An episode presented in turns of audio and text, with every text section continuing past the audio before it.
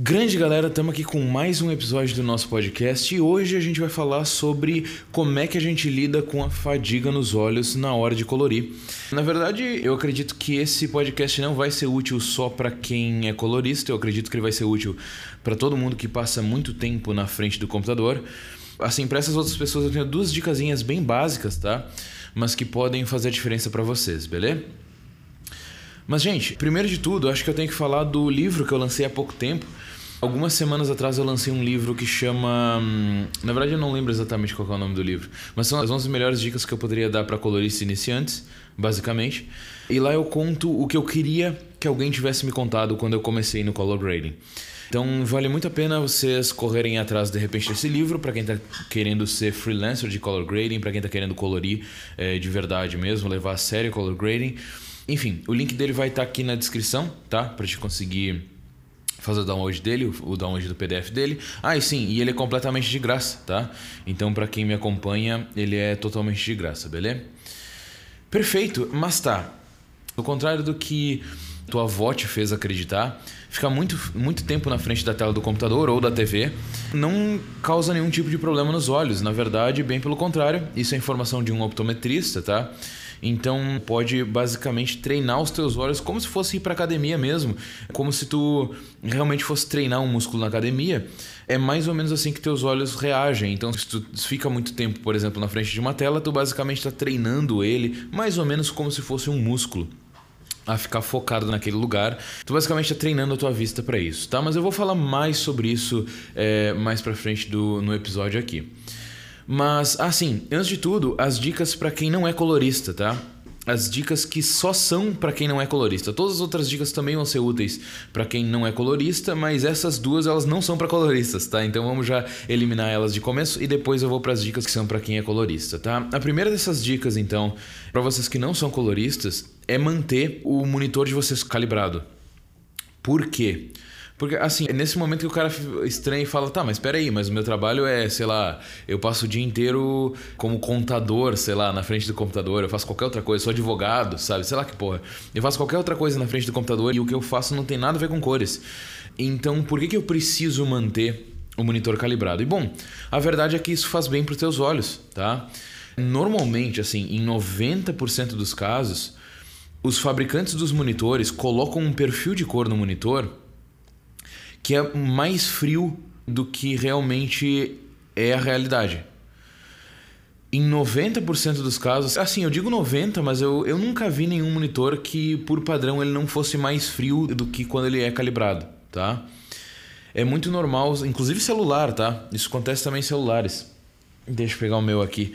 É, quando eu não tô no modo, por exemplo, no meu Samsung aqui, quando eu não tô no modo de tela Deixa eu abrir aqui, ó. Eu abri configurações, visor, e eu vou em modo de tela. Quando eu não coloco em Cinema AMOLED ou Foto AMOLED e eu mantenho em exibição adaptável, ele normalmente fica muito mais frio do que deveria, tá? Eu costumo deixar o meu em Cinema AMOLED, mas no, no caso do meu Samsung, né? Mas a verdade é que não é muito calibrado, não é nem perto de calibrado, mesmo se eu deixo em Cinema AMOLED. Ele só fica com o balanço de branco um pouquinho mais certo, tá? Eu acredito, inclusive, que deve ter algum lugar que tu consegue escolher, de repente até naquelas mesmas opções deve ter algum lugar que tu consegue escolher o balanço de branco, tá? A temperatura da tela. Tá, mas deixa eu voltar pro meu ponto principal. Manter a tela calibrada, calibrada para REC 709, né, claro, vai te manter automaticamente no 100 nits, ou seja, tu não vai ficar com uma tela muito brilhosa. Então, para quem, por exemplo, não é colorista e quer evitar fadiga nos olhos, eu sugeriria com que tu é, baixasse o teu brilho até mais ou menos 100 nits. Para te descobrir o que é 100 nits, eu acho que tu teria que arrumar alguma maneira de medir de verdade, tá? Ou com um calibrador ou de alguma outra maneira. Mas assim, na prática, por exemplo, esse meu monitor LG,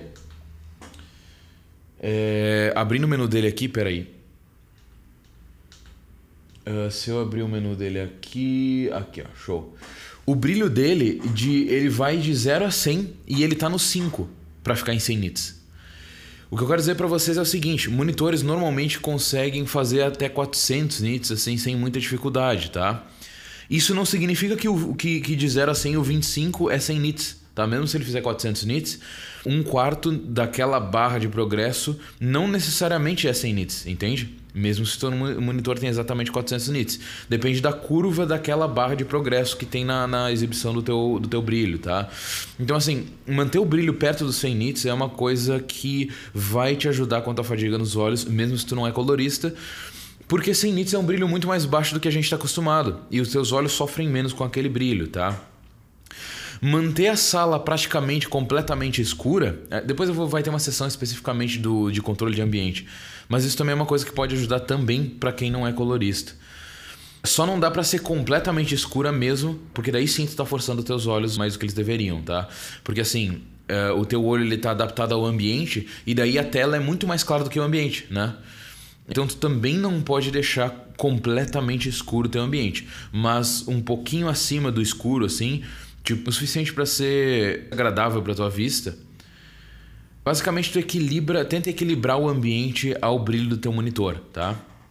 E tenta manter o monitor perto de 100 nits também, beleza? Essas já foram as duas dicas para quem não é colorista, foi também a do brilho e a de manter calibrado, tá? Essas duas coisas. Tá.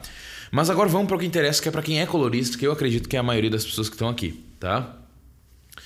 Primeiro, ou para quem quer, quer ser colorista, na verdade, eu fiz uma pergunta lá no, no grupo do Telegram e eles me disseram que uns, mais de 50% das pessoas que me acompanham lá no Telegram querem ser coloristas freelancers. É, eu até vou dizer a estatística exatamente certa lá. Deixa eu catar aqui. Aqui. 55% das pessoas querem ser coloristas freelancers, me acompanham porque querem ser coloristas freelancers. 33% delas são filmmakers de uma pessoa só, tipo assim, é, eles fazem tudo, desde gravação, áudio, é, sei lá, pós-produção no geral, pré-produção também, eles acabam fazendo tudo por eles mesmos. E 22% das pessoas são editores profissionais, querem melhorar o, tra o trabalho deles por meio do color grading, é por isso que me acompanham. Mas beleza. Vamos lá então, vamos para as dicas para quem é colorista de verdade, tá? Primeiro de tudo, controlar o ambiente, tá? E aqui eu tenho várias grandes dicas que podem ajudar vocês, tá? Primeiro, quanto mais escura a tua sala, melhor, tá? Hum, o bom é que não seja completamente preta, tá? Mas assim, eu já vi gente que diz que, que fazer o grading completamente no escuro, apesar de forçar um pouco mais os olhos, faz tu fazer um grading um pouco melhor, um pouco mais bonito, tá? Então aí é a questão da tua escolha. Mas assim, na minha opinião, se tu tá fazendo color grading a tarde inteira, a manhã inteira, ou sei lá, o dia inteiro, o ideal é que tu não mantenha tudo completamente preto, tá?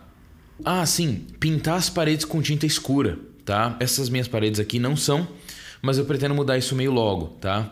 Assim que, eu, que o meu painel chegar, porque eu, enfim, eu tenho um painel da Tangent que ainda precisa chegar para mim. E aí, assim que esse painel chegar, eu vou ter que refazer meu setup e daí eu já vou aproveitar esse, esse tempo para pintar a minha sala de um cinza bem escuro, tá? Pelo menos o cinza 18%, que é o famoso uh, 18%, que eles chamam, né? 18% gray. Mas eu não sei se eu vou realmente usar essa medida, porque tem algumas medidas técnicas. Eu até de repente poderia passar para vocês isso uma hora, uma outra hora em algum outro podcast. Existem algumas medidas técnicas de tinta para te ter uma sala que não interfere no teu grading, tá? Basicamente. E uma delas é o 18% gray, que eles chamam, que é o 18% cinza, tá? Show. Então pinta a tua sala com tinta escura, tá? De preferência uma tinta cinza, tá? Não precisa ser completamente preto, mas tu pode também se quiser. E assim, e branco é claro demais, tá? Então tenta algum cinza nesse meio termo, já, já vai te ajudar bastante, tá? Tá, 18% cinza é uma tinta legal para vocês usarem. Tem alguns outros valores técnicos para vocês, mas 18% cinza é o mais conhecido entre os coloristas, tá? Eu acho que também é o melhor de todos, não deve ser o mais conhecido por nada. É, outra coisa, luz ambiente.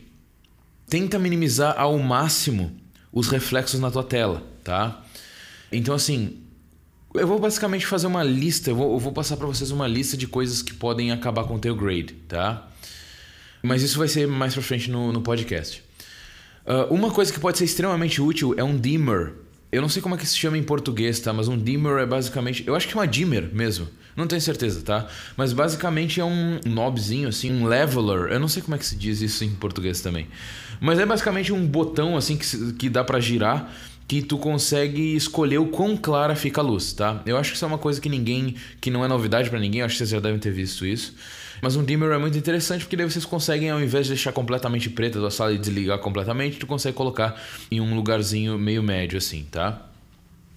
Assim, o Kazi disse que quando ele está fazendo grading, ele não faz com a sala completamente escura.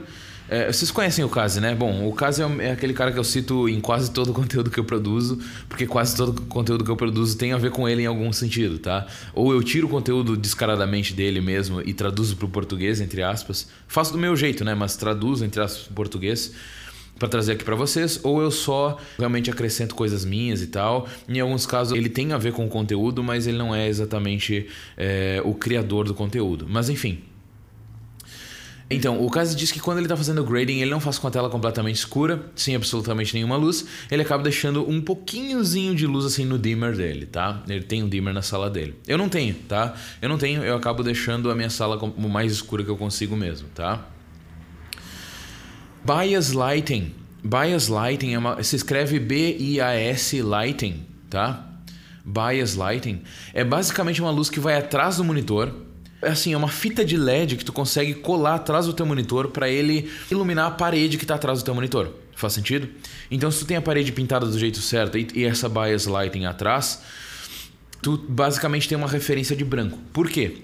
Porque a Bias Lighting é uma luz exatamente em 4600 Kelvin, que é o branco do REC 709, beleza? E eu acho que é o branco da maioria dos outros espaços de cor, tá? O REC 709 eu sei que é assim. O... Eu acho que o REC 2020 é, é 4600 Kelvin também, o branco dele. O sRGB deve ser 4600 Kelvin também, para quem é fotógrafo aí. Assim, é, a Media Light é uma empresa que faz uma boa bias lighting, tá? Então, Media Light e tem um outro que chama Flanders Scientific, que também é, o mesmo, é a mesma empresa que faz os monitores Flanders Scientific, que são monitores feitos para grading, tá? Eles também são feitos para o campo, na verdade, para te gravar olhando para eles, mas basicamente eles são extremamente assim, são extremamente específicos, tá?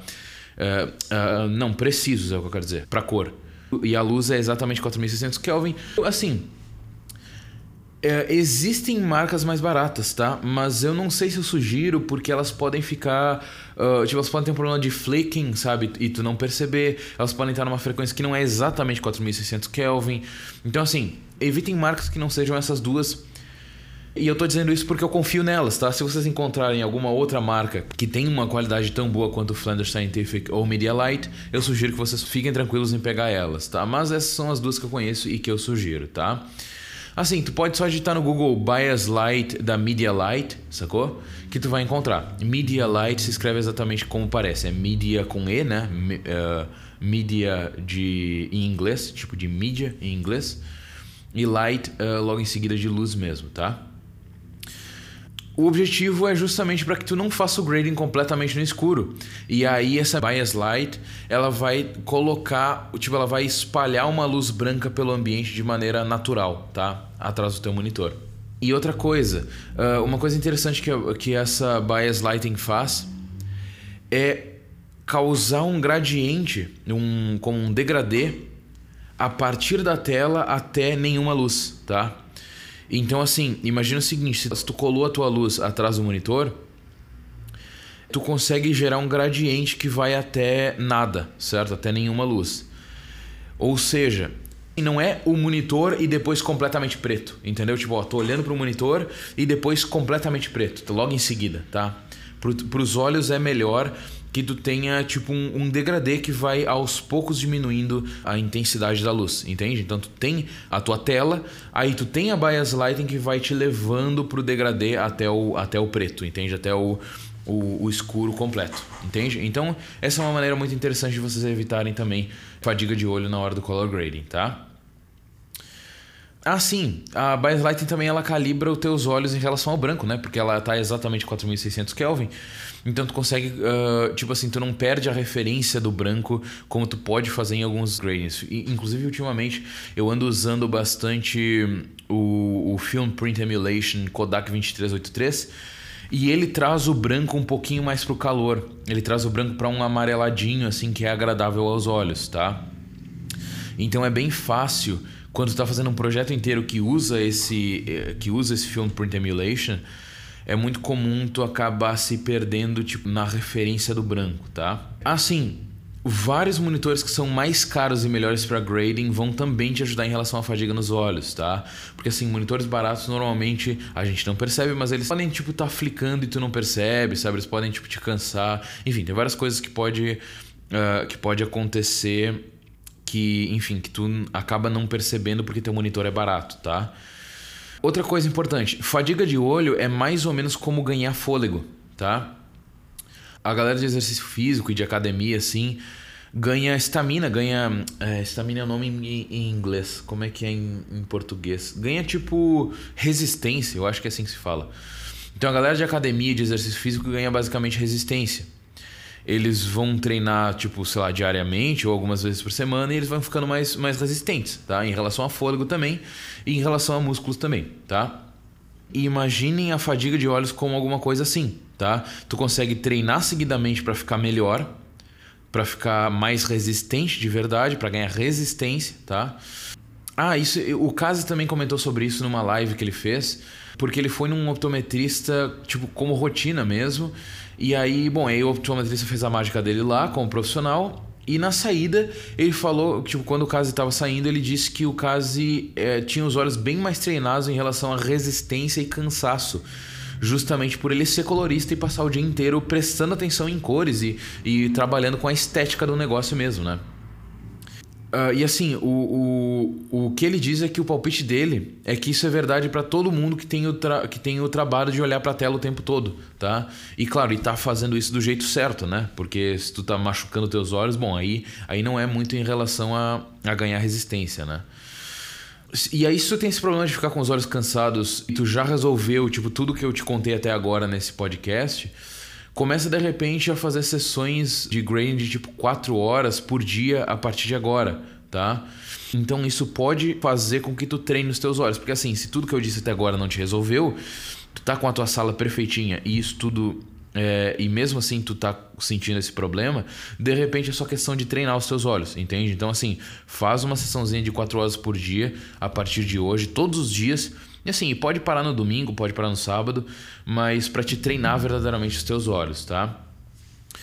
Outra coisa importantíssima, outro ponto importantíssimo para vocês, tá? Fazer breaks de pouco tempo. Beleza? Eu faço isso. Assim, importante, eu disse pouco tempo, tá? Não vai ficar 25 minutos longe do teu grading se tu precisa pagar as contas usando color grading, tá? É, porque, enfim, basicamente também porque o teu flow vai pro caralho, né? O estado, o estado de flow de que tu tá concentrado naquilo, fazendo aquilo e, e nada mais importa.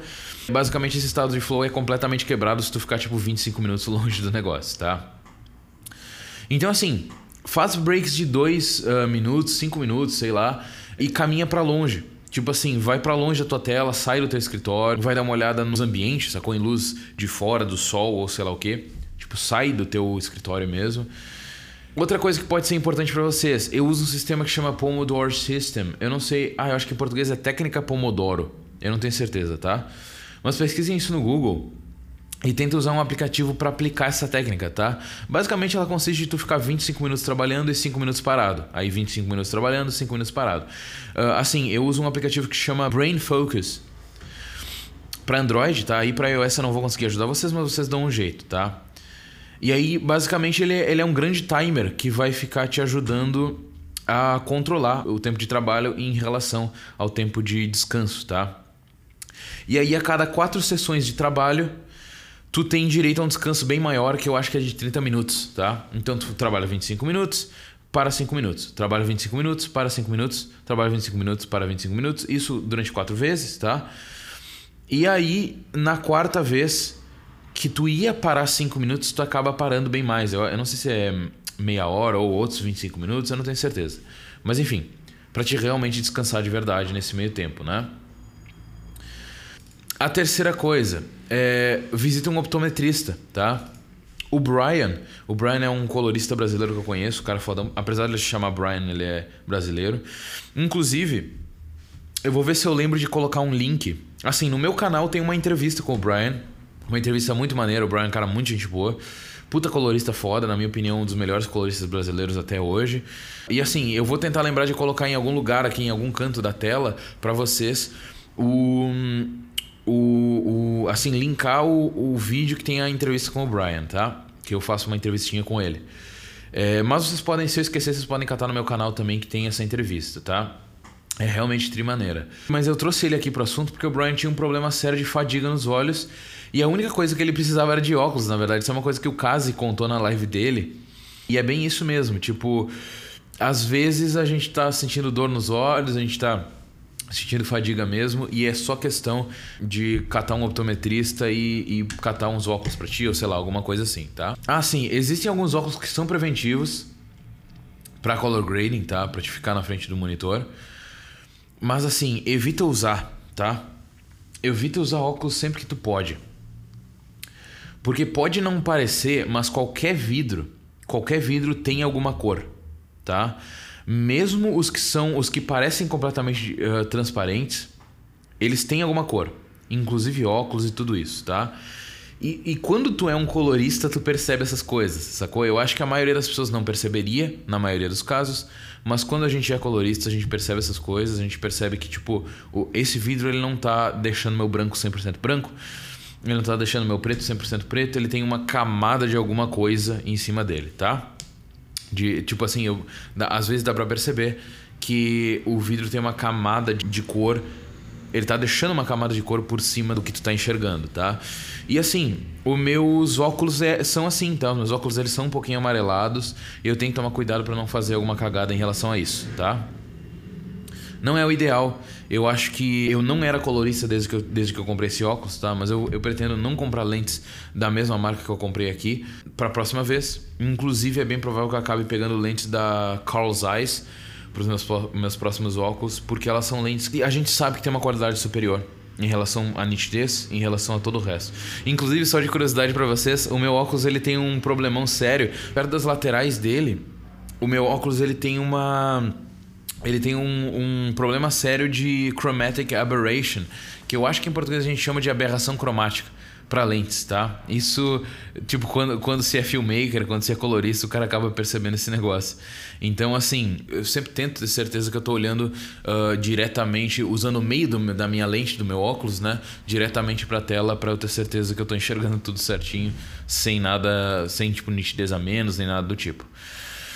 Enfim, gente, acho que é isso que eu tinha para hoje. Eu espero que tenha feito sentido para vocês. Para vocês que não são coloristas, duas coisas importantes. Mantenha o brilho a 100 nits ou perto de 100 nits e calibrem o monitor de vocês para vocês não ficarem com o monitor azul demais, porque assim, vocês sabem que algumas frequências de azul são um pouquinho prejudiciais para os olhos, tá? Então assim, causam fadiga nos olhos de verdade. Então tenho certeza que vocês resolveram isso. E beleza, gente, acho que é isso. É... Ah, sim, lembrando do livro que eu lancei há pouco tempo, caso vocês se interessem, as 11 uh, melhores dicas que eu poderia dar para coloristas iniciantes. Assim, é um livro que vale bastante a pena, como eu disse, é o que eu queria que alguém tivesse me dito quando eu comecei color grading, tá? Tá na descrição desse, desse vídeo e desse podcast, né? Clica no link lá, faz o download. Ah, sim. Caso tu se interesse sobre color grading e quer levar um pouquinho mais a sério, também tem um link na descrição aqui para ti que é o canal de Telegram, onde a gente conversa bastante sobre color grading lá. Eu costumo mandar conteúdo para vocês lá. Vários conteúdos são exclusivos, vários não são, mas lá vocês conseguem basicamente ter acesso a todo o meu conteúdo que é gratuito. E acho que é isso, a gente se vê na próxima então. Até mais, gente. Valeu. Tchau, tchau.